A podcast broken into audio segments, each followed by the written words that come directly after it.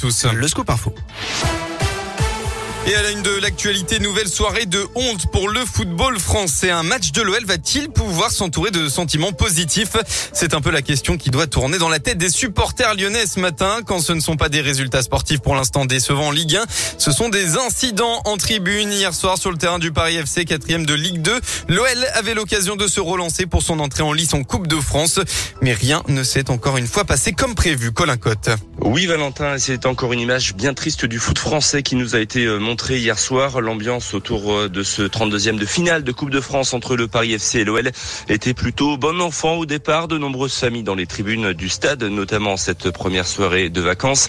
Un partout entre les deux équipes à la mi-temps. Et c'est à ce moment-là que les choses se sont envenimées. De très violents heurts ont éclaté entre supporters lyonnais et parisiens. Difficile de dire qui a commencé.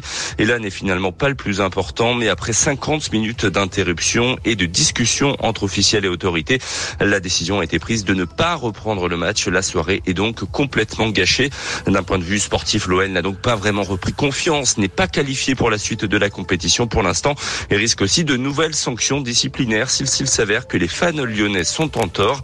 Bref, résultat, tout le monde est perdant. À noter que c'est l'arbitre qui a décidé de l'arrêt de la rencontre d'après la préfecture de Paris. Prochain match euh, à Metz, mercredi prochain en Ligue 1 cette fois-ci, avec, si tout va bien, le retour des supporters lyonnais à l'OL Stadium. À Lyon, toujours, la voie est libre aujourd'hui et demain. Plusieurs périmètres du centre-ville de Lyon sont réservés aux piétons de 11h à 19h. À l'approche des fêtes de fin d'année, les piétons pourront donc déambuler librement, accéder au commerce et profiter des animations en presqu'île. Plus d'infos sur radioscoop.com. C'était l'un des engagements de la campagne de Laurent Vauquier pour les régionales. Le plan de réindustrialisation d'Auvergne-Rhône-Alpes a été voté quasiment à l'unanimité hier soir. 1,2 milliard d'euros va être investi pour favoriser et accompagner la création de 30 000 emplois industriels d'ici 2028.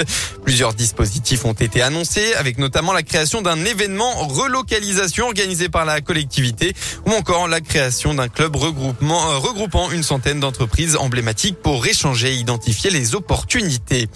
Dans le reste de l'actu, ces nouvelles annonces de Jean Castex, le Premier ministre s'est exprimé hier soir à l'issue d'un nouveau conseil de défense sanitaire.